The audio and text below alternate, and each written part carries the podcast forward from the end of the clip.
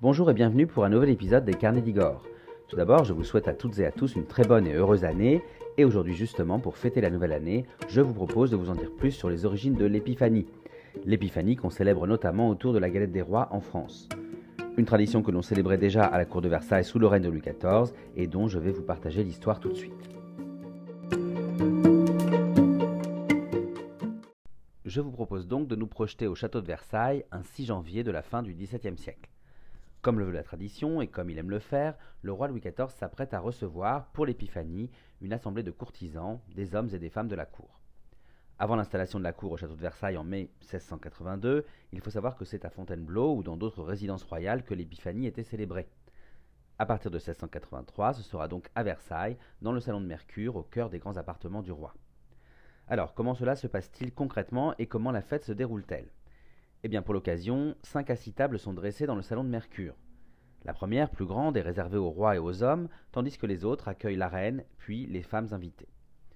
Un gâteau des rois est alors déposé sur chaque table, et après que Louis XIV et les princesses présentes aient choisi leur part, le reste de l'assemblée s'approprie la sienne. Une fois les fèves découvertes, les rois et reines d'un jour s'amusent à organiser leur propre gouvernement postiche, avec notamment des ministres choisis dans l'assemblée. Sachez que le roi lui-même peut alors devenir ministre ou intendant d'un de ses invités. Mais Louis XIV va en revanche rapidement abolir la possibilité pour celles et ceux qui portent la couronne du jour de pouvoir lui demander des grâces et des faveurs comme c'était la coutume. Le roi Soleil est d'accord ici pour faire tomber temporairement les barrières hiérarchiques, mais comme vous le voyez, il tient quand même à garder des limites et il n'a pas vraiment envie que quiconque abuse de ses privilèges d'un jour. Alors, je viens de vous relater le tirage des rois à Versailles sous l'Ancien Régime, mais il faut savoir que la tradition de la galette des rois ne date pas du grand siècle du roi Soleil. D'ailleurs, est-ce que vous savez ce que signifie l'épiphanie? Et surtout, est-ce que vous savez pourquoi nous la célébrons et depuis quand nous la fêtons de cette manière? Eh bien, je vous dis tout dès maintenant dans la suite de l'anecdote d'aujourd'hui. Tout d'abord, comme vous le savez certainement, dans la chrétienté et dans la religion catholique en particulier, l'épiphanie est la manifestation de Jésus-Christ aux yeux du monde, symbolisée par l'arrivée des rois mages autour de la crèche à Bethléem, des rois mages qui sont ainsi venus offrir des présents au Fils de Dieu. Mais en réalité, l'épiphanie ne date pas de la chrétienté, il faut savoir qu'on en parle dès l'Antiquité. En grec, épiphanios signifie illustre, éclatant, et epiphaneia signifie manifestation, apparition. En Grèce antique, l'épiphanie est alors une fête qui célèbre la renaissance de la lumière et la manifestation du soleil après le solstice d'hiver, ce solstice qui a lieu entre le 21 et le 22 décembre. On fête l'épiphanie notamment à partir du 6 janvier, là où les jours se rallongent visiblement. À l'occasion de l'épiphanie, les Grecs fêtent alors les épiphanes, c'est-à-dire les douze dieux de l'Olympe qui sont apparus aux hommes et qui se sont manifestés à leurs yeux. Sachez que cette fête sera également reprise par la Rome antique, qui célébrera alors ses propres dieux épiphanes. Par la suite, avec le développement de la chrétienté, le 6 janvier va être adapté pour célébrer une autre épiphanie, c'est-à-dire un autre type de naissance et de manifestation divine. Ainsi, jusqu'au IVe siècle, cette date va célébrer à la fois la naissance de Jésus, qu'on appelle la Nativité, la venue des rois mages, mais aussi des événements plus tardifs, comme le miracle des noces de Cana, vous savez, lorsque Jésus a changé l'eau en vin. Ensuite, au IVe siècle, vers 330 ou 354, l'empereur romain Constantin Ier, qui s'est converti au christianisme, va fixer la Nativité au 25 décembre. Il s'agit pour lui de remplacer les fêtes païennes du solstice d'hiver, le Sol Invictus, soit les fêtes du soleil invaincu, célébrées traditionnellement par les Romains. L'épiphanie, qui est toujours fêtée donc le 6 janvier, va alors marquer plus spécifiquement le jour où Jésus est apparu aux yeux du monde à travers ceux des rois mages. Des rois mages qui, selon la Bible, seraient arrivés douze jours après la naissance de Jésus, donc bien autour du 6 janvier si vous comptez. Alors, d'ailleurs, on parle de ces trois rois mages venus d'Orient et guidés par une étoile, vous savez, l'étoile du berger, mais il faut savoir que dans la Bible, ils sont uniquement cités comme étant des sages, sans que l'on précise véritablement leur nombre.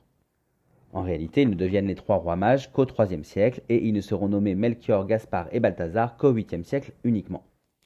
Alors, ce qu'on appelle l'adoration des rois mages va être ainsi célébré le 6 janvier ou le deuxième dimanche de janvier selon les pays à partir de, euh, de, ce IVe siècle. Bon, cela étant dit, une autre question se pose alors, pourquoi mange-t-on de la galette et pourquoi tire-t-on les rois à cette date?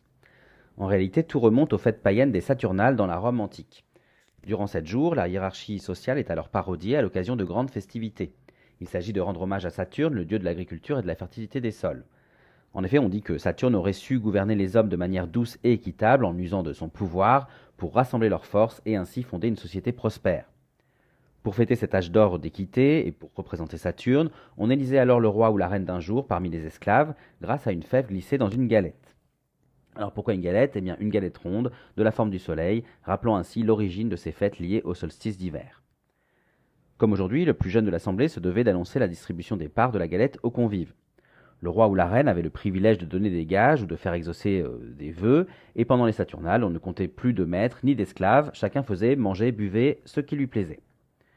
Au XIIIe siècle, les chrétiens vont s'approprier cette tradition païenne et ils vont choisir de tirer les rois en hommage aux trois rois mages.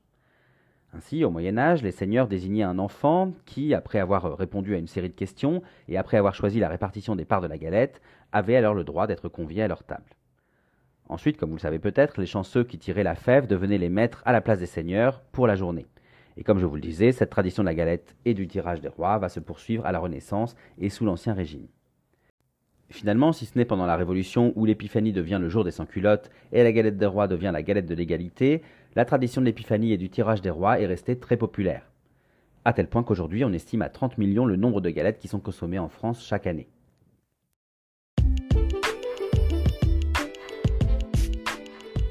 Voilà, j'espère que cette première anecdote de l'année vous a plu. Je vous souhaite bien sûr une très bonne dégustation de galettes et encore une fois une très belle année. Je vous remercie aussi pour votre écoute et je vous invite à visiter mon blog lescarnetsdigor.fr pour retrouver l'article illustré concernant cette anecdote, mais aussi d'autres anecdotes et d'autres visites de mes lieux historiques et culturels favoris à travers les articles et les podcasts dédiés. Vous pouvez aussi me suivre sur Facebook, Instagram, TikTok et YouTube pour retrouver toutes mes actualités en photo et en vidéo. Et je vous dis bien sûr à très bientôt pour d'autres aventures, d'autres anecdotes et d'autres visites.